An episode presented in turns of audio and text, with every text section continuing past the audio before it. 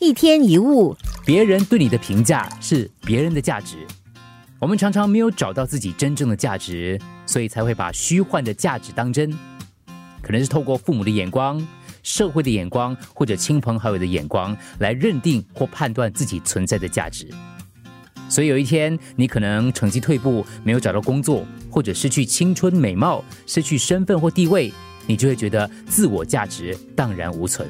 自我价值的意义就跟字面上的意义是一样的，把自己看得很有价值。它不是来自外在的成就表现，也不在于别人的眼光跟评价，或者是自己多么成功，你拥有什么，而是来自于本质，你本来就有价值。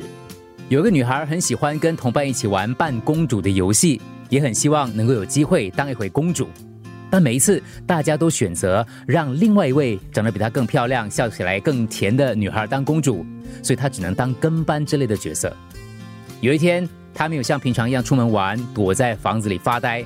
但妈妈察觉到，就问她说：“你为什么今天不跟大家去玩呢？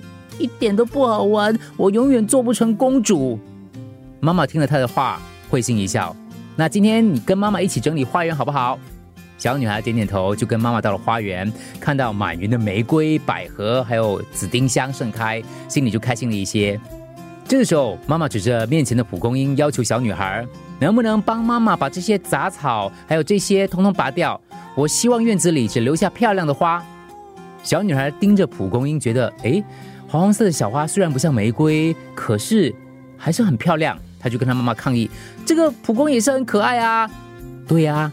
不是只有玫瑰才美丽，如果你够仔细，就会看得到每一种花都有自己的美丽。相同的道理，不是只有公主才美丽，当不成公主不表示你不美丽，而是你的美丽可能没有被发现。如果你今天没有发现这朵蒲公英，它就不美了吗？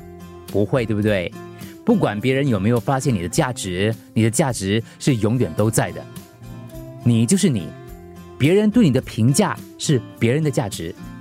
你的价值在自己心里，不在别人嘴里，这才是真正的自我价值。一天一物。